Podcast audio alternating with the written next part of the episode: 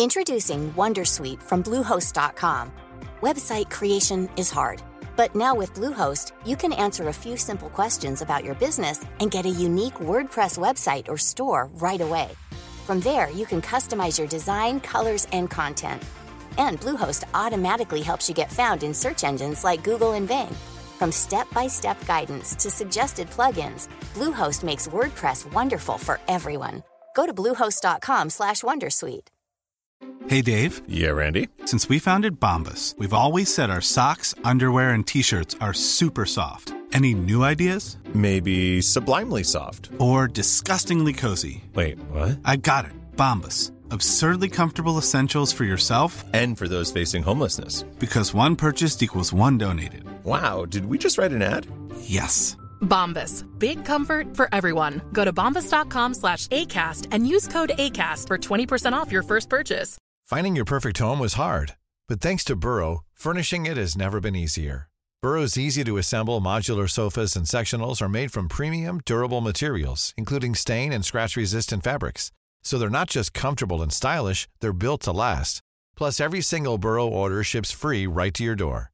Right now, get 15% off your first order at burrow.com slash ACAST. That's 15% off at burrow.com slash ACAST.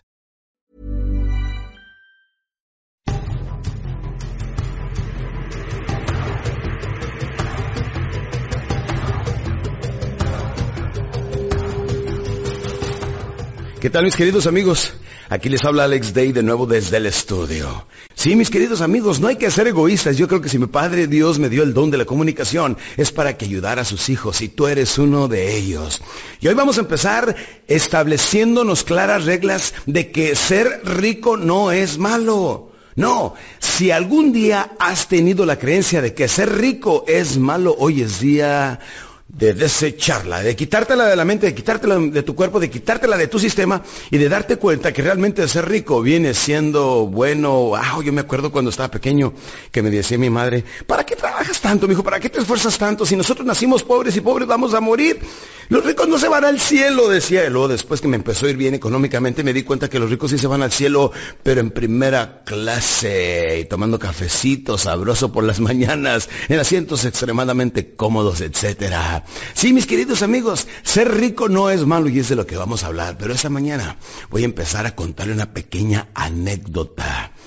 Había un señor que continuamente pasaba con su caballo frente a la hacienda de su vecino y cada vez veía que aquel señor vestido con un overol de mezclilla siempre estaba agachado levantando la mala hierba de su césped que parecía estar hecho por la madre naturaleza, parecía un capricho de la madre naturaleza, pero no, la verdad es que el Señor lo regaba, lo cuidaba, le ponía su, su uh, fertilizante y etcétera. Y siempre estaba agachado levantando la mala hierba, cuidando este árbol, aquel, sus árboles frutales se veían hasta dibujados.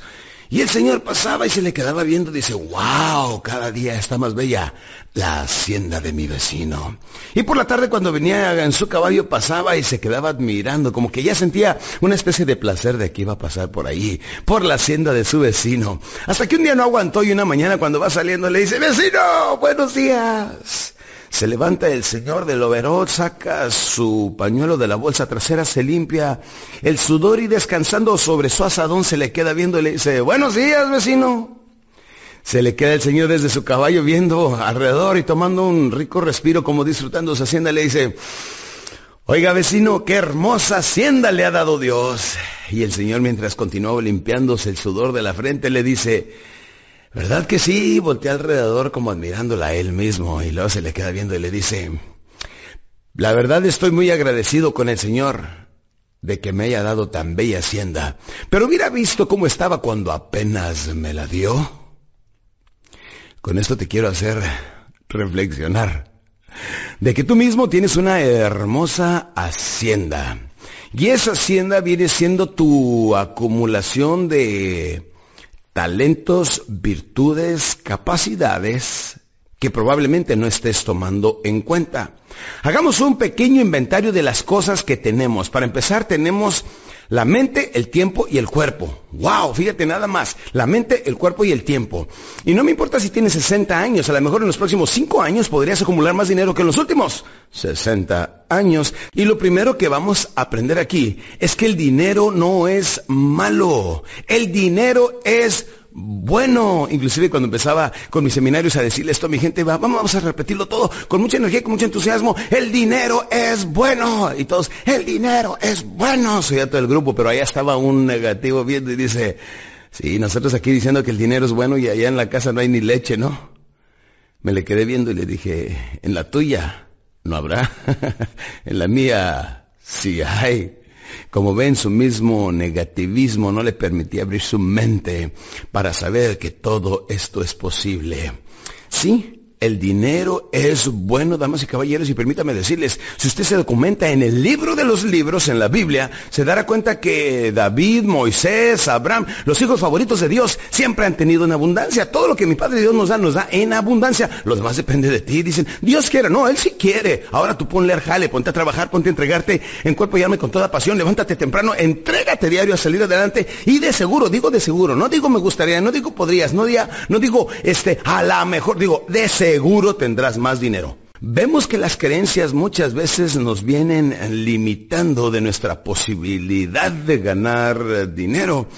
Y escuchamos en algunas religiones mal informados, por eso dicen que poca información es peligrosa, y dicen que cabe más fácil un rico, perdón, un camello sobre el ojo de una aguja que un rico en el cielo. Entonces automáticamente pensamos el ser pobre es bueno, ser rico es malo. No, Poca información es peligrosa, se lo voy a aclarar a lo que se refiere.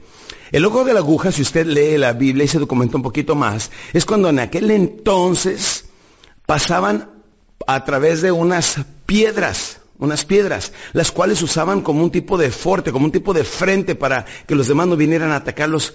Y, y, había unas rocas, unas piedras, y dejaban una pasada que le llamaban el ojo de la aguja, donde apenas cabía un cuerpo humano y para ello tenían que agachar los camellos para que apenas pudieran cruzar a través de ese orificio que se llamaba el ojo de la aguja. Entonces los camellos con mucha dificultad tenían que doblar las rodillas y pasar apenas, pero era una especie de protección contra sus predadores, contra sus enemigos de aquel entonces. Y ese era el famoso ojo de la aguja. Pero muchas veces sin conocimiento nosotros pensamos que los ricos no entran al cielo. Permítame decirles, Dios nos puso en un lugar donde hay en abundancia y si no tenemos más es porque no estamos utilizando adecuadamente nuestros recursos. Me acuerdo que mi madre, que en paz descanse, cuando murió me dejó un versículo de la Biblia, me dijo, hijo, no sea que tus ovejas aumenten, que tus monedas de oro se multipliquen, que tus vacas se dupliquen y te olvides de tu Padre Dios. Ahora sea lo que se refería, bendita sea mi madre donde quiera que esté. Permítame recordarle, los recursos con los que cuenta son con la mente, el cuerpo y el tiempo. Desgraciadamente, la mente viene siendo una mente lenta y muy mal acostumbrada. Sí, a veces tenemos cerebros aletargados, lentos, que no funcionan. Te dicen, oye, ¿por qué no hacemos esto? ¿Qué? Andamos en otro canal totalmente. Luego nuestros cuerpos están muy mal acostumbrados en cuanto experimentamos cualquier tipo de cansancio agotamiento, ya me voy. Y nos queremos ir a acostar, nos queremos ir, queremos ir a descansar. O sea, haciendo una evaluación de lo que tenemos, nos daremos cuenta que tenemos un cuerpo mal acostumbrado y un cerebro aletargado. O sea, un cuerpo mal acostumbrado y un cerebro aletargado. Y el tiempo no lo aprovechamos adecuadamente porque estamos muy ocupados haciendo cosas que no deberíamos hacer. Apenas me da tiempo de, de salir de mi trabajo, subirme a mi automóvil, llegar a mi casa, abrirle pequeña puerta, darle un beso a mi esposa, decirle estoy cansado y a ponerme a ver la televisión solamente dos o tres horas. y a tomar cerveza. Y una vez que tienes alcohol en el cuerpo, ya tu mente no puede funcionar adecuadamente. Lo que pasa es que no nos damos el tiempo adecuado y pensamos que nosotros pues nacimos pobres y, y el que nace para maceta no pasa del corredor.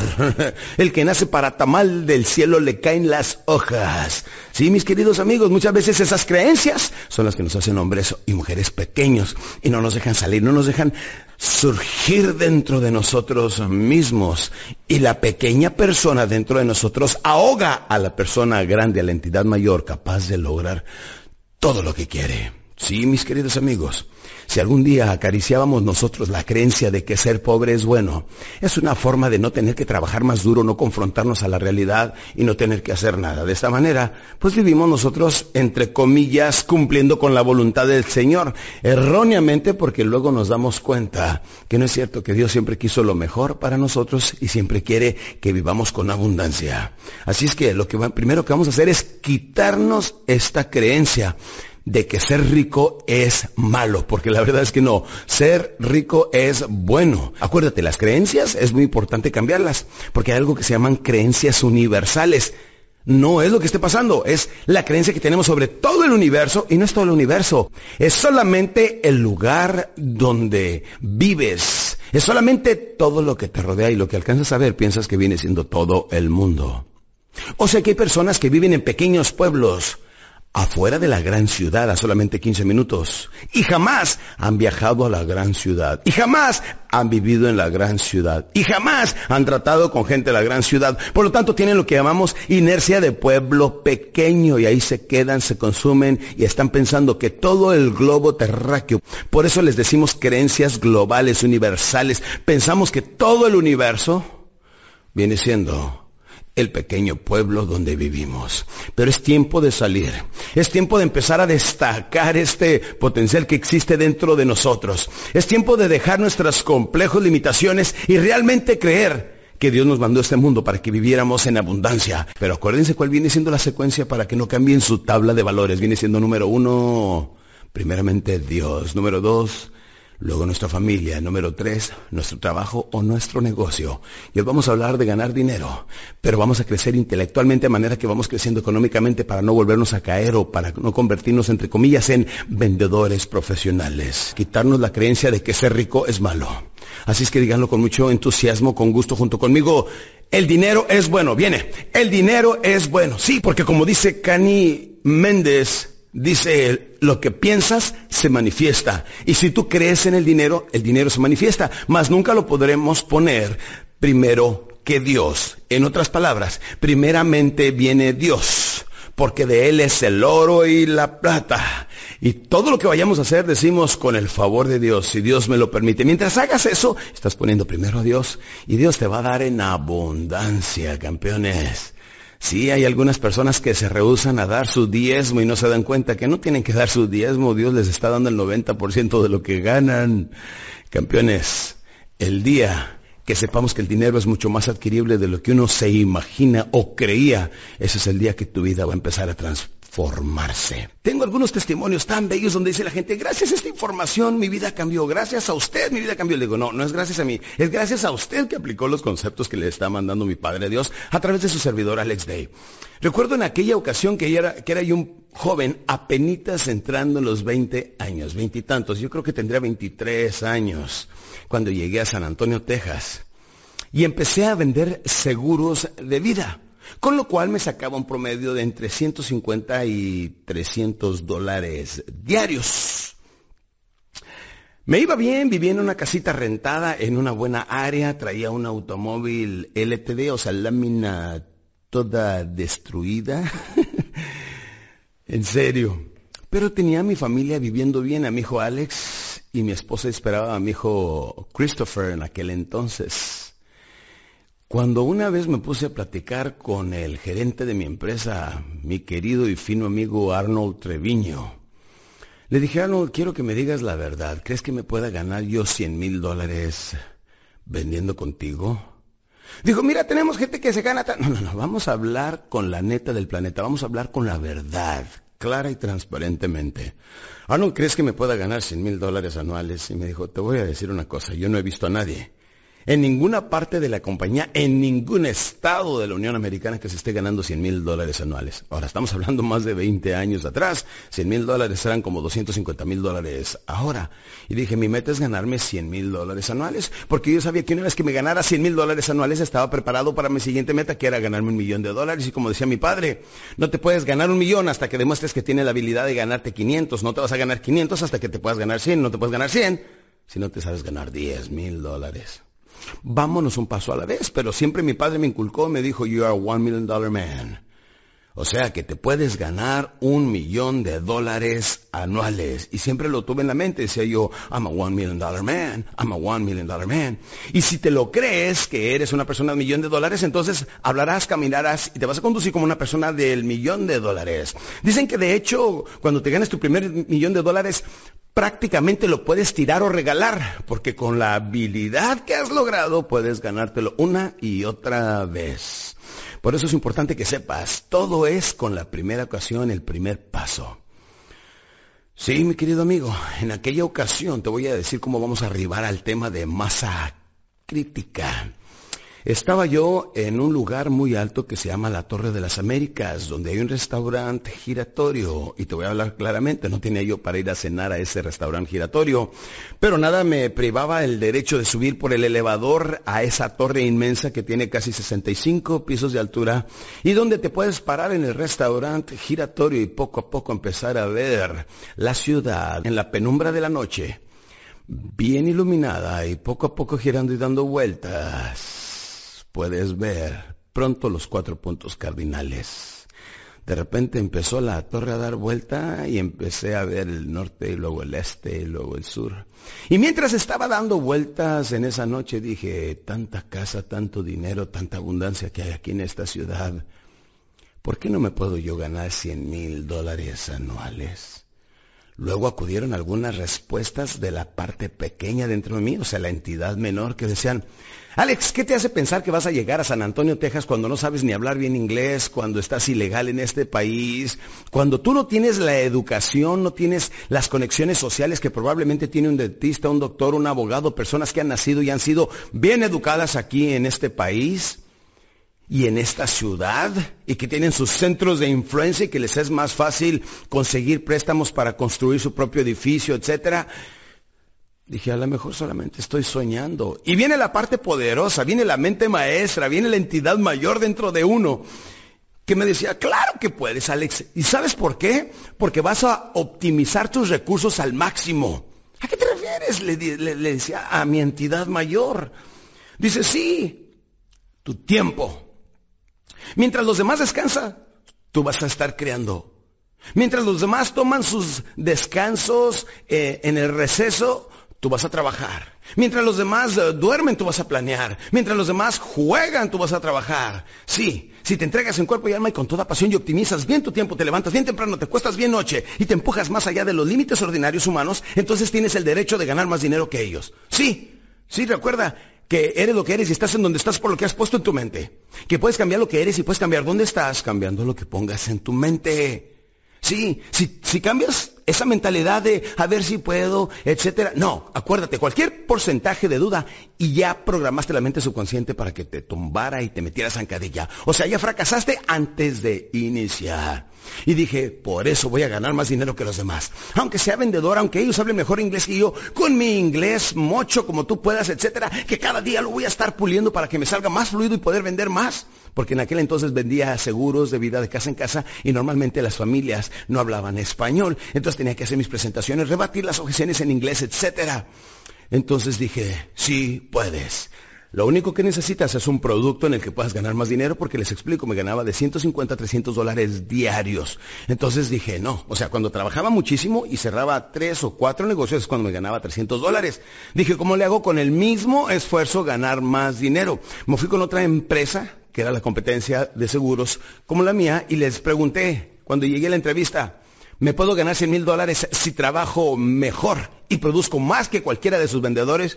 Y me dijeron, el que mejor gana aquí son 60 mil dólares anuales. Y le dije, ¿por qué? ¿Cuántas ventas hizo? Etcétera. Y y vi que tiene un promedio de ventas diarias realmente admirable. Y dije, esto no es para mí. Y fui con otra empresa y tampoco. Y me fui con las mejores empresas para no mencionar nombres. Y me di cuenta que francamente en el medio de los seguros no tenía yo la oportunidad de ganarme 100 mil dólares anuales. Acuérdate, primero 100 mil para luego tirarle al millón, ¿sí o no? Entonces me di cuenta que eso no era para mí.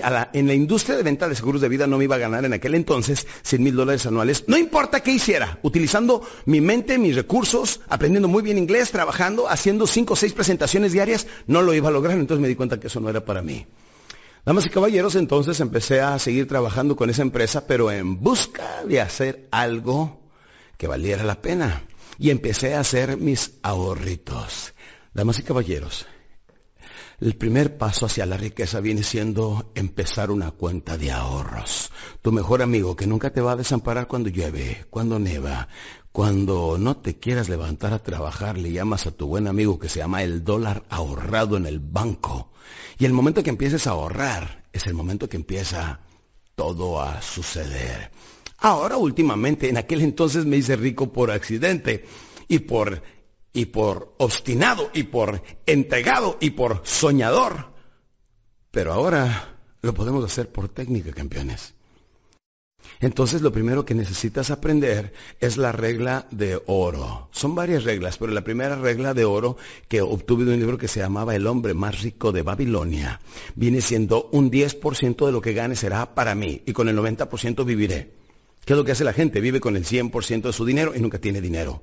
Si se dan cuenta, la gran mayoría de las personas se dedican en ventas o a trabajar y al final de año se dan cuenta que ni siquiera una camisa se pudieron comprar. O sea, salieron tablas. Y en la vida no importa cuánto ganas, importa con cuánto puedes quedarte de todo lo que ganas.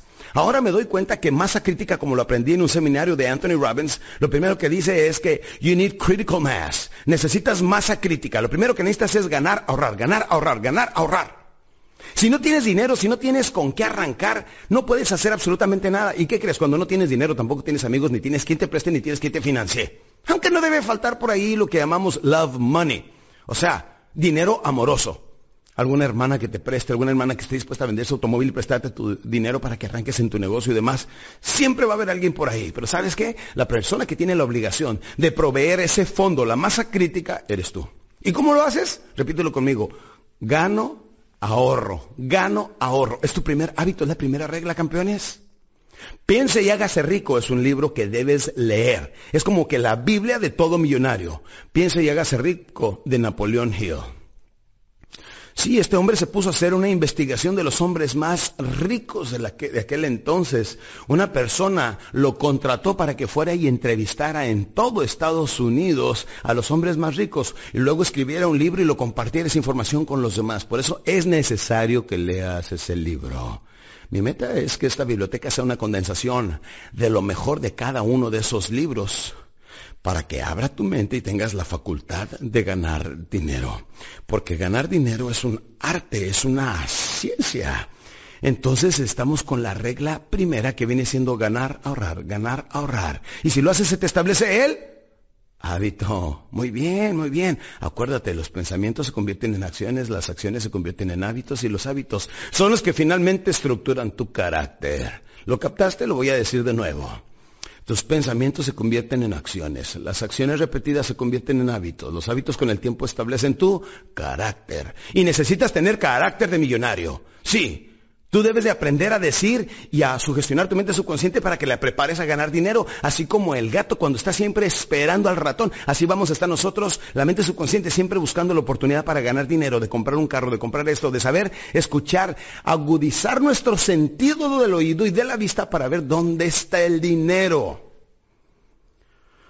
Y lo primero que vamos a hacer es masa crítica, ganar, ahorrar, ganar, ahorrar. ¿Qué es lo que hace toda la gente ahorita? Ganar, gastar, ganar, gastar, ganar, gastar. No gana todavía, ya está gastando. Y no hay problema porque cuando está hasta, hasta mero arriba de deudas, le llega la visa o le llega aquella tarjeta y uno de, de ese dinero plástico, como le llamamos, lo hace pagar todas sus deudas y sigue endeudándose más y más y más. Y son el tipo de personas, esas que están endeudados, que deben su casa, su carro, sus automóviles, hasta los calcetines que traen puestos se los deben a una tienda de departamento no, campeones? Hasta los calcetines que ya están todos agujerados todavía están pagando intereses en ellos. Y por eso les digo que un promedio de 40 familias son los dueños de toda la riqueza en Estados Unidos, porque son dueños de los bancos, son los dueños de las financieras, son, son las personas que viven de los intereses. Y ahí es cuando llegamos al cuarto paso, cuando el dinero trabaja para ti. Primero trabajamos para otros, luego otros trabajan para nosotros. Tercero, trabajamos por dinero, porque si le soltamos se cae abajo todo nuestro negocio. Y número cuatro, cuando el dinero ya trabaja por ti. Cuando el dinero ya trabaja por ti es cuando tienes masa crítica en el banco que te está pagando intereses. Y si tienes un millón de dólares en el banco y te pagará el 5%, te puedes estar ganando anualmente 50 mil dólares sin mover un solo dedo y sin tocar tu capital. Ahora, si tienes dos millones, te estás ganando 100 mil dólares en una, en una inversión que te pague el 5% de interés anual, que esto lo podemos ver en cualquier casa de bolsa. Porque debemos de tener un portafolio amplio primeramente debemos de tener dinero invertido en bienes raíces. ¿Por qué se llama bienes raíces? Porque son raíces y están arraigados. Y eso lo podemos aprender muy bien de Donald Trump.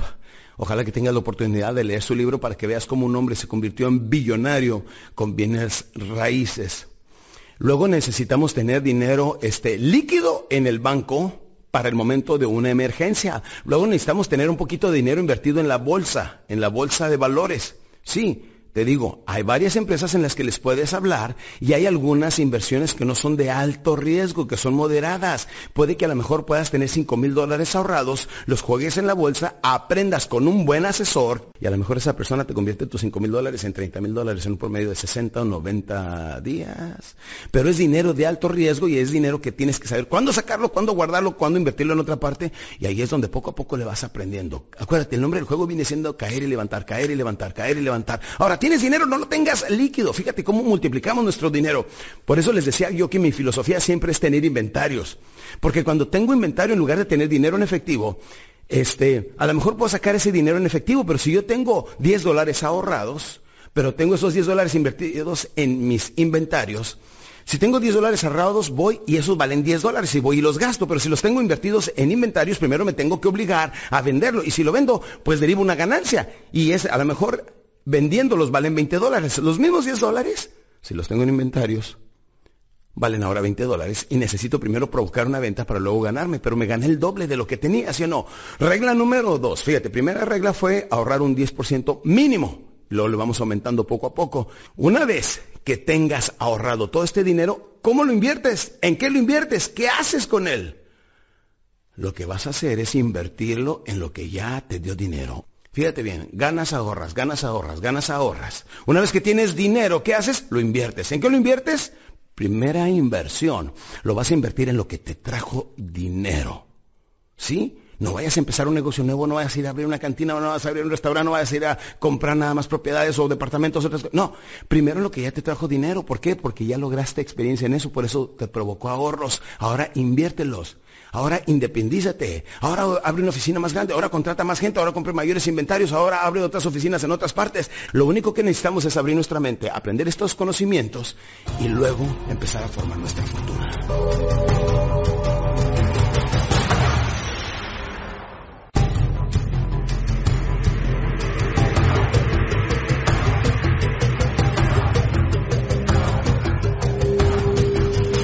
Bien, campeón, ¿qué hacer con la masa crítica? ¿Qué hacemos con nuestros ahorros? No inviertas en cualquier cosa, no inviertas en tonterías, no inviertas con cualquier persona, porque nos va a pasar como viene en El hombre más rico de Babilonia, que si puedes adquiere ese libro.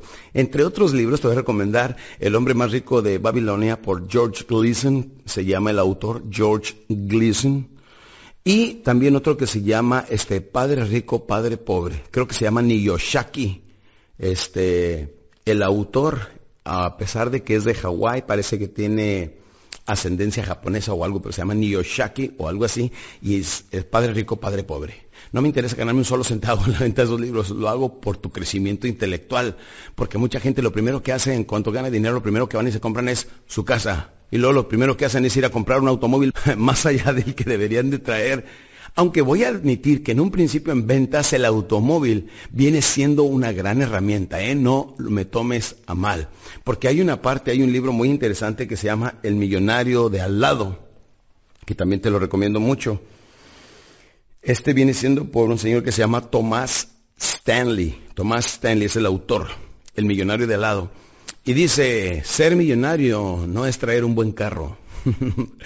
Ser millonario no es tener una buena casa. De hecho, ahí muestran las estadísticas que la gran mayoría de los millonarios que viven desde Texas hasta California, la gran mayoría, no traen automóviles caros, no. Aprenden a vivir con automóviles económicos pagados, donde no hagan pagos mensuales. Recuerda, tu meta viene siendo trabajar y que te vaya muy bien y vivir con un mínimo. ¿A qué me refiero?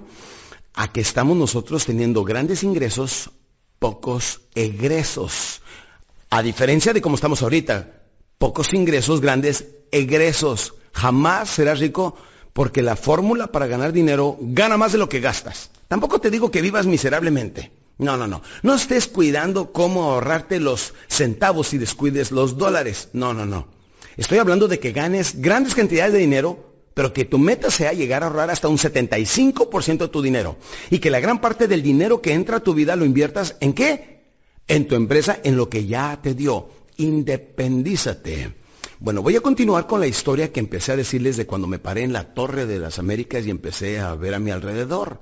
Les voy a decir cómo pude acumular masa crítica. De mis ventas empecé a sacar lo que se llama el PEM, punto de equilibrio mensual. Tu punto de equilibrio mensual, a ver, ¿cuánto pagas de renta? ¿Cuánto pagas de luz? ¿Cuánto pagas de teléfono, de gasolina? ¿Cuánto pagas de entretenimiento para llevar a los niños al cine? ¿Cuánto pagas de, comida? ¿Cuánto pagas de teléfono? ¿Cuánto pagas de celular? ¿Cuánto pagas de internet? Etcétera. Y luego te sacas tu punto de equilibrio mensual. Por ejemplo, si tu punto de equilibrio mensual viene siendo de 3 mil dólares, por decir algo, mensuales, entonces la regla número uno, cuando vas a ser independiente económicamente, la regla número uno viene siendo, lo que tengo de gastos fijos, o sea, el PEM, el punto de equilibrio mensual, si son 3 mil dólares, la regla es ganármelo en la primera semana. Preguntarme, tengo el vehículo. Fíjate, yo lo que analicé es que vendiendo seguros no me podía ganar en aquel entonces 100 mil dólares. Entonces, ¿qué me faltaba? Tenía el deseo, pero me faltaba el vehículo. Son tres cosas que necesitas, de hecho cuatro. Uno, necesitas la meta, ¿Cuánto quiero ganar? Número dos, el vehículo para lograr la meta. Y tiene que estar medido el vehículo con la meta que quieres. No puedo decir yo me quiero ganar 100 mil dólares al año vendiendo chicles y me gano tres centavos vendiendo cada chicle. Tendría que poner a mucha gente a masticar chicle para, para, para lograr mi objetivo. Y déjame te digo, es la meta el vehículo. Yo no tenía el vehículo. Luego, número tres, necesitas mucha motivación. Porque necesitas creer, creer en ti. Ahí es donde te digo que traes imágenes del futuro al presente para que te estimulen y te den la energía de continuar y trabajar y trabajar, aunque no veas resultados. Y número cuatro, vivir en un país de empresa libre. Si tú vivieras en la actualidad en Cuba. No te puedo decir, mi querido hermano, que te levantes temprano, te entregues en cuerpo y alma con toda pasión, porque la verdad es que vas a ganar lo mismo y lo mismo y lo mismo porque estás asalariado. Si eres una persona que estás trabajando en una empresa y tu meta es hacerte rico, lo primero que te voy a pedir es que salgas y confrontes el mundo y confrontes tu realidad y que sepas que ningún empleado gana más que su jefe. Entonces, lo primero que necesitas es trabajar para ti mismo. Es muy importante que sepas la regla número dos, jamás se tocan reservas económicas para satisfacer gustos. Fíjate bien, la primera es un 10%, voy a empezar a ahorrar hasta lograr ahorrar un 75%. Luego te compras tu casa, te compras eh, tu casa te la puedes comprar en efectivo o bien con un 50% de enganche y nada más financiale a, a, 10 años y ten pagos altos y de ahí poco a poco mucho de ese dinero se está yendo a capital. Y no vas a estar como todo mundo debiendo la casa y, y luego después de 5 o 6 años ya está deteriorada y la cambias por otra y, y formas lo que llaman equity equity, que viene siendo lo que le vas acumulando y ya tiene un poquito más de valor. No, no, déjate de hacer las cosas comunes. Recuerda que el éxito no es común, ni se alcanza haciendo las cosas comunes. El éxito es extraordinario y se logra solamente haciendo cosas extraordinarias. Y si sigues paso a paso lo que te digo en los próximos de 3, 5 o 10 años de seguro, vas a establecer tu independencia financiera. Casa pagada, carros pagados, inversiones para que el dinero esté trabajando por ti. Y mientras estás en la mañana viéndote los dedos de los pies, acostado, probablemente viendo la televisión, televisión, el dinero, que son como pequeños esclavos, estarán trabajando día y noche por ti. Ahí es donde el dinero aprende a trabajar por ti. Pero para ello tienes que respetar estas reglas. La primera ahorrar y la segunda viene siendo nunca tocamos reservas para, para satisfacer gustos personales. Me acuerdo que llego a la a la oficina de mi amigo Ernesto Martínez, un gran amigo que tengo allá en el área de Salinas de San José, California. Y después de hacer una presentación con sus vendedores, cuando voy saliendo veo la fotografía de una camioneta Hammer. Y, y le digo, ¿y esta qué? ¿E-, ¿Es el próximo trofeo que vas a tener, campeón? Y dice, sí. Y le digo, ¿ya la tienes? Dice, no, estoy pensando cómo me la compro. Y el hombre gana mucho dinero, el hombre tiene varios millones de dólares. Y le digo, pues muy sencillo, te puedes hacer un cheque, ¿no? Nada más para ver si piensa igual que uno. Y van a notar ustedes que toda la gente rica, toda la gente piensa igual. Dice, sí, pero no voy a sacar de mis reservas para comprarme eso.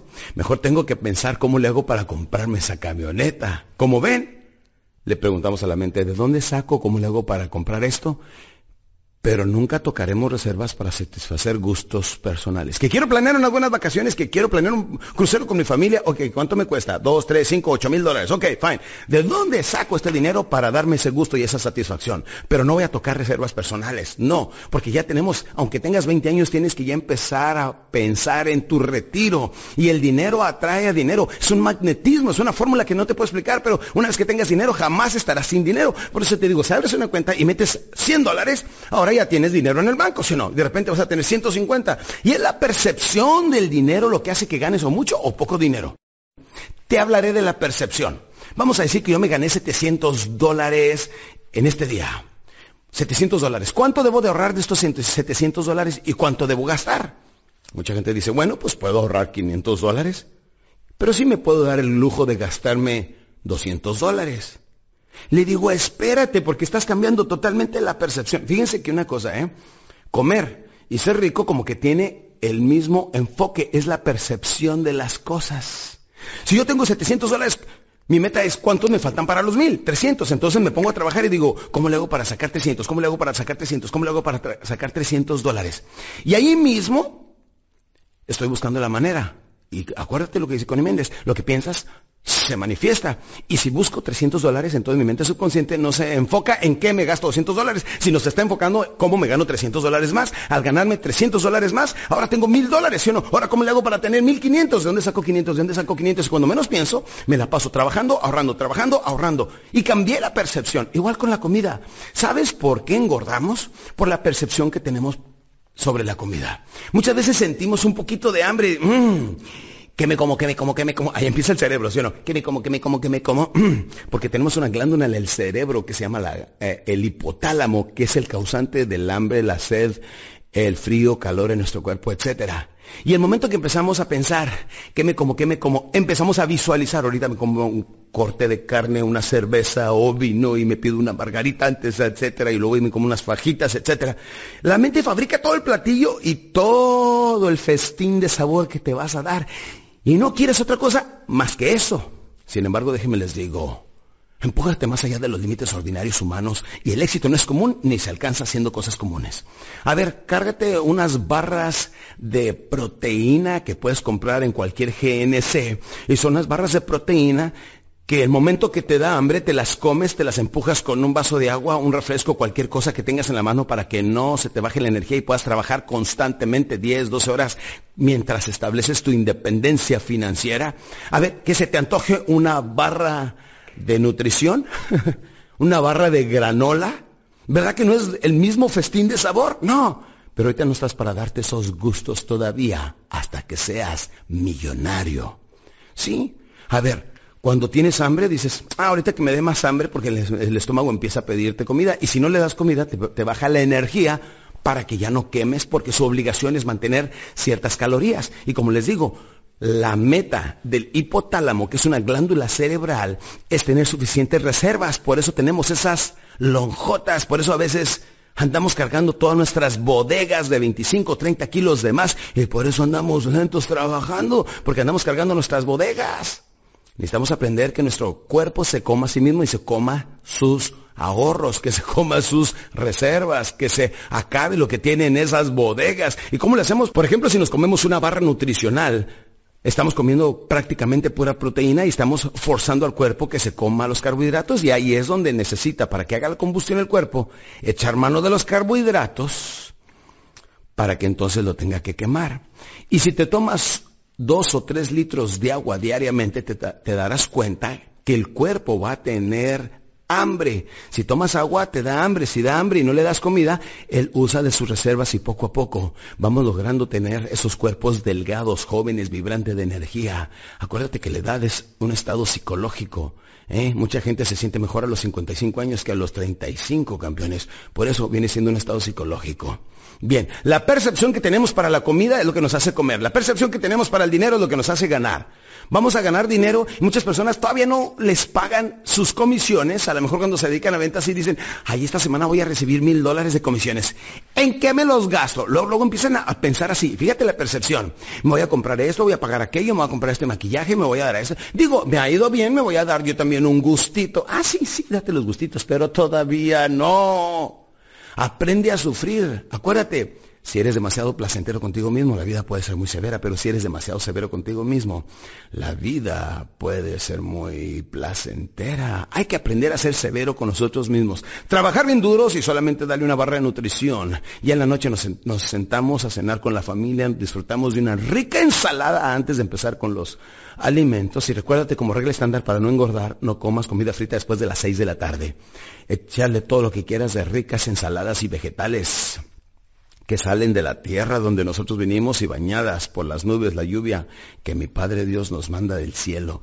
Entre más naturalito, entre más este, eh, antioxidantes comamos en las frutas, en verduras, etcétera, más saludable, más adelgazamos, más agilidad mental, mejor nos sentimos. Y como regla estándar, no bebas alcohol entre semana. Si quieres tener agilidad mental y tienes que tener esa agilidad para poder negociar, vender, trabajar, crear y que no se caiga el estado de ánimo, recuerda, a mayor irrigación sanguínea, mejor estado de ánimo. Por eso necesitas cenar ensaladas para que mientras estás durmiendo, tu cuerpo, el aparato digestivo está quemando calorías, despiertas, te sientes mejor, más ágil, haces un poquito de ejercicio, te tomas tus dos, tres litros de agua, todo el día cárgate tu botella y en el automóvil y todo el día tome agua, agua, agua, agua, tus barras de proteína. Y lo haces por un principio hasta que haces tu cuerpo entrar en una disciplina y cambia su percepción de la comida. De la misma manera, tu cerebro, al mismo tiempo, mientras estás trabajando tu cuerpo, el cerebro también está trabajando la percepción del dinero. Y estamos percibiendo, gano, ahorro, gano y ahorro. Y ya no sentimos el mismo gusto porque ahorita tenemos dinero en la bolsa y decimos, que me compro, que me compro, que me compro. Y lo primero que hacemos es, que me como, que me como, como, como. Y muchos caballeros, que me tomo, que me tomo, que me tomo. Y cuando ya se han comido y tomado lo que quieren, cuál me echo, cuál me echo, y empiezan de coscolinos, de vagos y de infieles, lo peor que le puede pasar a una persona muchas veces es ganar dinero porque echa su vida a perder.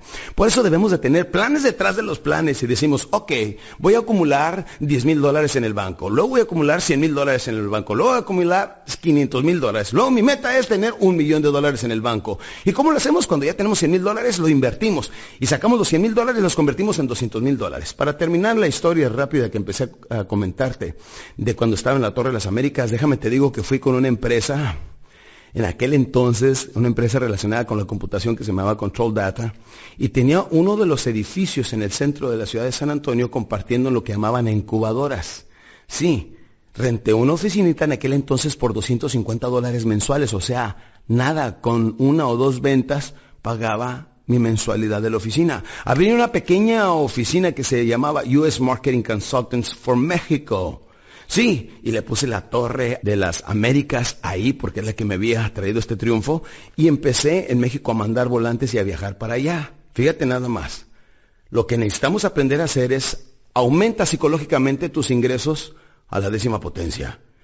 Si yo me ganaba por venta 75 dólares y si hacía cuatro me ganaba 300 dólares, me pregunté, ¿cómo le hago para ganarme con el mismo esfuerzo, trabajo, dedicación y sacrificio, en lugar de 75 dólares, ¿cómo le hago para ganarme 750 dólares? O sea, aumentas tus ingresos psicológicamente a la décima potencia. ¿Y el cómo se logra?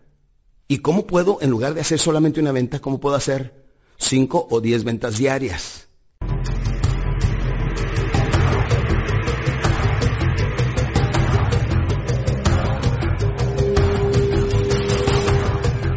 Bien, campeón, estamos hablando de qué se hace para ganar dinero en grande y para cambiar la percepción.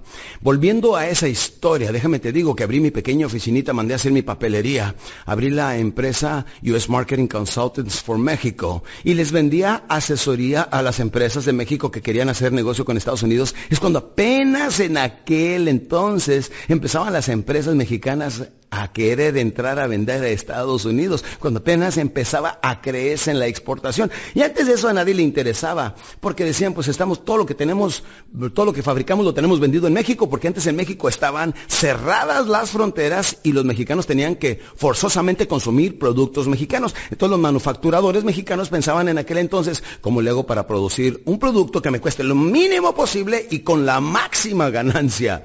Tenían ganancias de 2, 300, 400% en aquel entonces, era ridículo. Pero después no se dieron cuenta que venía el enemigo para ellos, para las mentalidades conformistas de aquel entonces que fabricaban productos trampa que te duraban, el, el único que te duraban es el tiempo que duraba la garantía. Como que sabían, si no comprabas un producto garantizado por un año y al año se descomponía al día después de que se venció la garantía, poco no. Luego en el 94 se vino el Tratado de Libre Comercio, abrieron las fronteras y muchos de ellos les pasó. Muchos de las personas que pensaban en cómo manufacturar un producto con grandes ganancias y poca calidad, son los primeros que tronaron, son los primeros que desaparecieron al igual que los dinosaurios, porque no supieron rápidamente adaptarse a un tiempo cambiante. Ahora sabes que tienes que competir entre los competidores, tienes que ser bueno entre los buenos, tienes que levantarte más temprano que los trabajadores, tienes que trabajar más tarde que los demás hasta que se te haga ese carácter, esa coraza. Pues en aquel entonces yo dije, bueno, ¿cómo le hago para ganarme esto? Al abrir mi pequeña compañía empecé a vender asesoría. Dije, en lugar de ganarme 75 dólares, me voy a ganar 750 dólares. Recuerda, tercer paso viene siendo aumentar tus ingresos psicológicamente a la décima potencia. Pregúntate cómo le hago para ganarme 10 veces más de lo que gano. Al abrir mi pequeña compañía, me iba en mi pequeño automóvil, manejaba de San Antonio a Monterrey, que es un promedio de 5 horas de manejar, y tengo la frontera a 2 horas y media o 3 más o menos. Me levantaba a las 5 de la mañana para poder empezar a vender a las 9 o 10 porque no tenía para llegar y hospedarme una noche anterior. Así es que llegaba rentaba mi hotel a las 10 de la mañana para que me durara 24 horas. Me daba una refrescada, me lavaba la cara, me volvía a peinar, etcétera, me acomodaba mi corbata y vámonos a trabajar y a vender. Y empezaba a visitar a las empresas y le decía, ¿no le interesa a usted exportar a Estados Unidos? Decían, pues sí, le decía, pues en lugar de que vaya, haga un viaje inútilmente, deje sus muestras por allá y no averigüe nada, mejor contrate mis servicios le vendo un paquete de 10 horas de 75 dólares, o sea, le costaría 750 dólares. Me da el 50% por adelantado, yo le investigo cuánto va a pagar de tarifa arancelaria, cuánto paga de impuestos, quién es su competencia, a cómo se están vendiendo estos productos y cuál es su probabilidad de exportar a Estados Unidos y hasta lo puedo después conectar con una empresa que le pueda distribuir sus productos. Todo esto le ofrezco en un paquete de 10 horas por solamente 750 dólares, deme el 50% y empezamos a hacer negocios. Para muchos de esos empresarios, 375 dólares no era nada. Pero cuando yo salía de ahí, salía con una venta de cuánto? De 750 dólares. O sea, 10 veces más que lo que me ganaba vendiendo seguros. Aquí estaba yo con un producto único, diferente, llevándoselos a la puerta de su casa, cubriendo una gran necesidad y respondiendo muchas de las preguntas que hasta ahorita estaban votando en su mente. Como ves, para que puedas ganar dinero hoy en día, necesitas tener, como dijo Seth en su libro La vaca morada de mercadotecnia, necesitas tener una vaca morada. Pregunta, ¿cuál es una necesidad latente en el mercado? Acércate a cubrir esa necesidad y vas a ganar dinero, no solamente a la décima potencia, muchas personas ganan a la centésima potencia.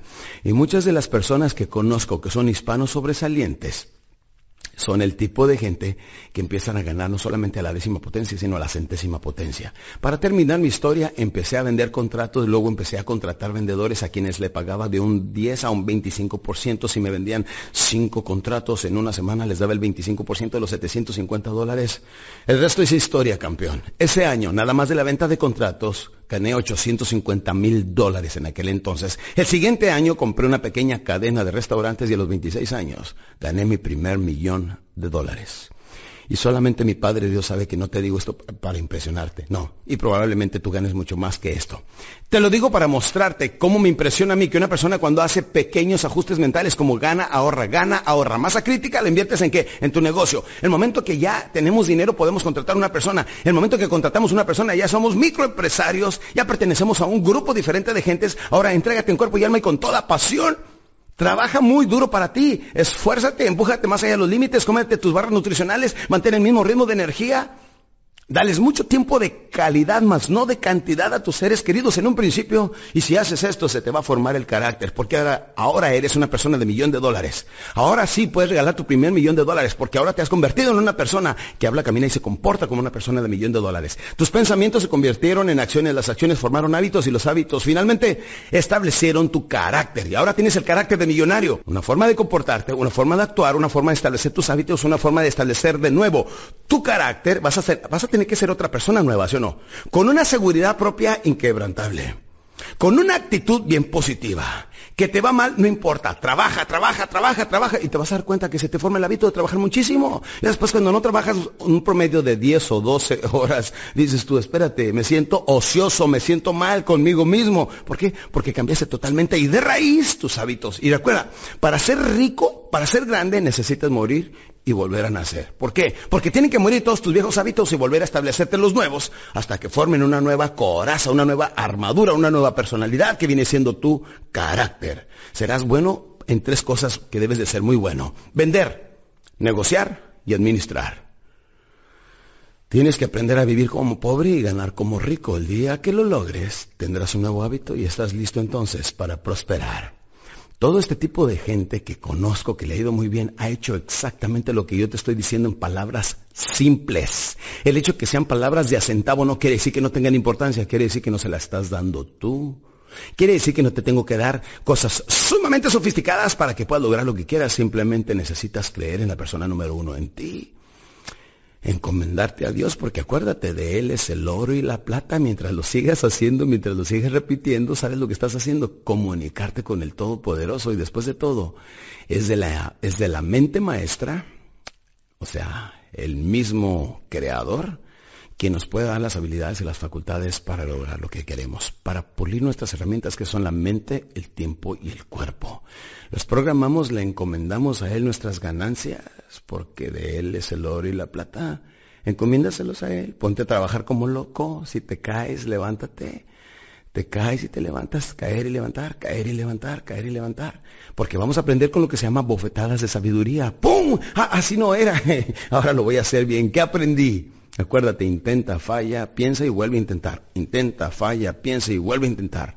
Nunca fracasas, solo descubres cómo no hacer las cosas. El triunfar, el crecer, el evolucionar y el ser mejor no es cuestión de suerte, es cuestión de entrega y de dedicación y todo empieza con una sola cosa, con un sueño. Y tú también, mi campeón, tú también no me importa si eres madre soltera, no me importa qué edad tengas, tú también tienes el derecho a soñar. Y cuando sueñes, cree en tus sueños. Porque muchas personas dicen, ay, soñé que tenía mucho dinero, se levantan y dicen, ay, qué lástima que solamente fue un sueño. No es un sueño, es que la mente subconsciente, que es la entidad mayor, te está diciendo, vamos, hazlo, levántale, tira en grande. Tú también puedes vivir en esa casa, tú también. Y hasta te da ejemplos y en el sueño y a través de los sueños te va llevando para que tengas una probadita de lo que es vivir en una casa grande, de manejar un, un Mercedes del año, que llegues y lo compres con un cheque con tu tarjeta American Express que la carguen ahí, etcétera, y con un solo pago lo vas a tener.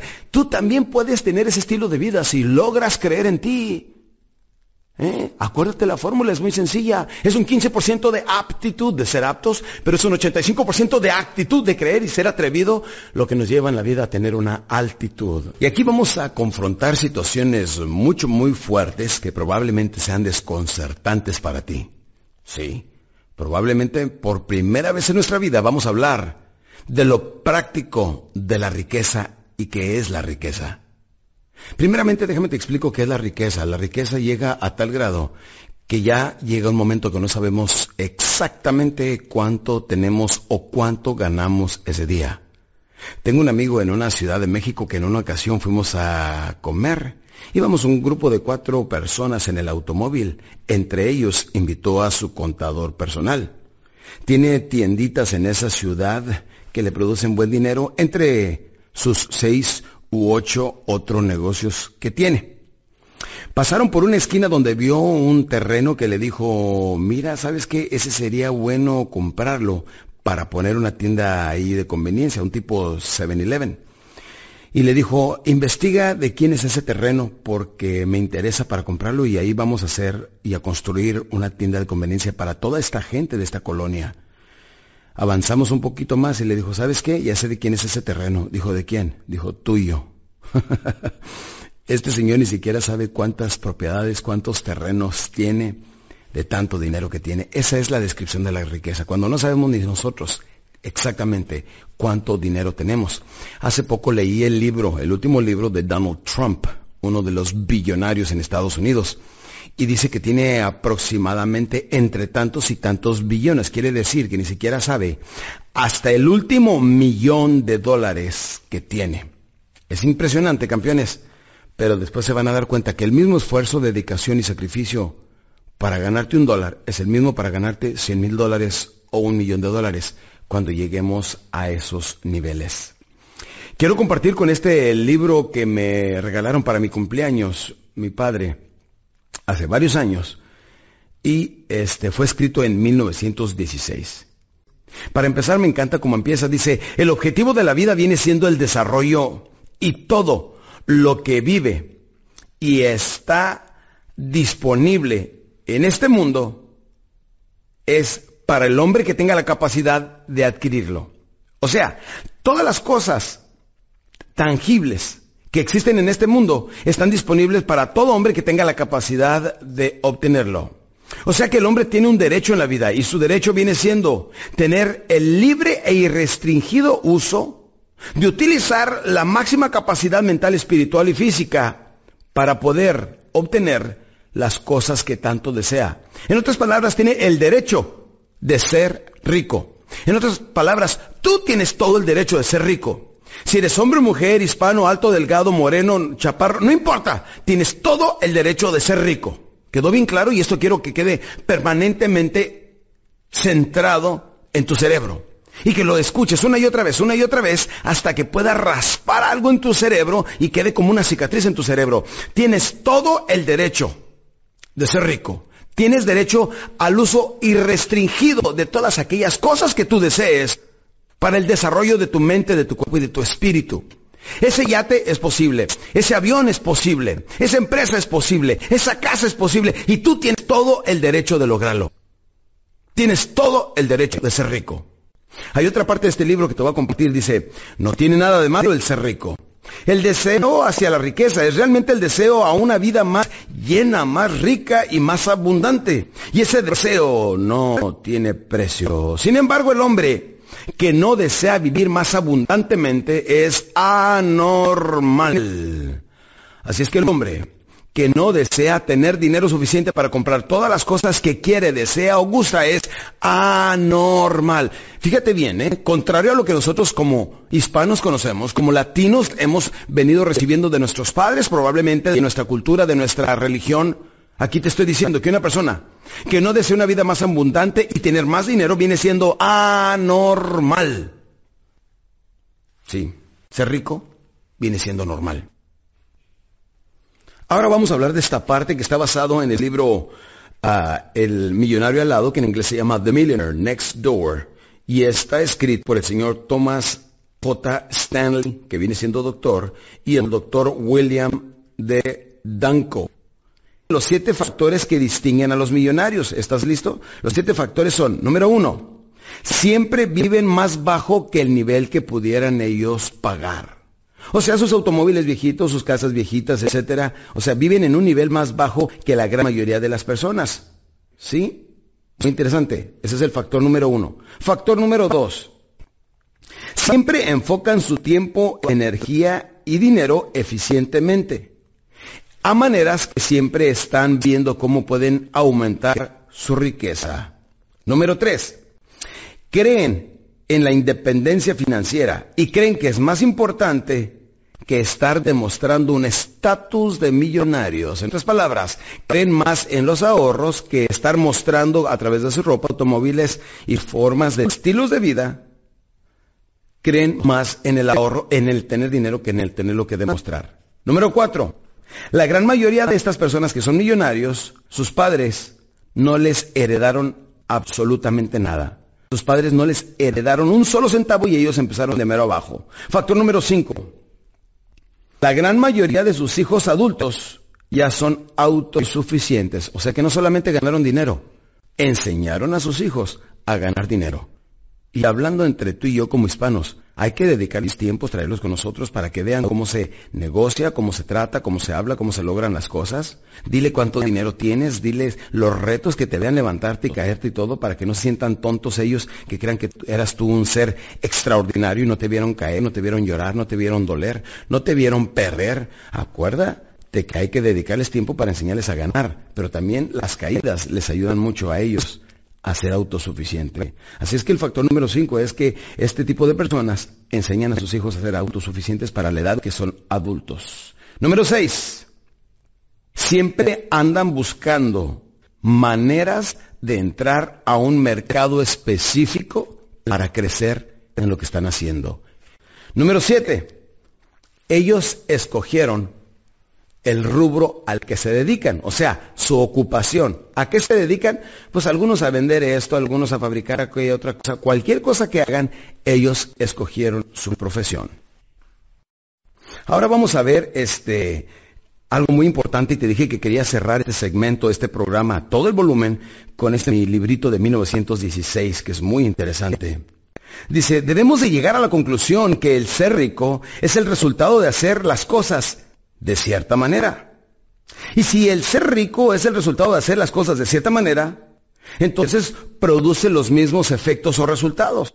Entonces quiere decir que cualquier hombre o mujer quien aprenda a hacer las cosas de esa forma, de la misma manera, puede hacerse rico.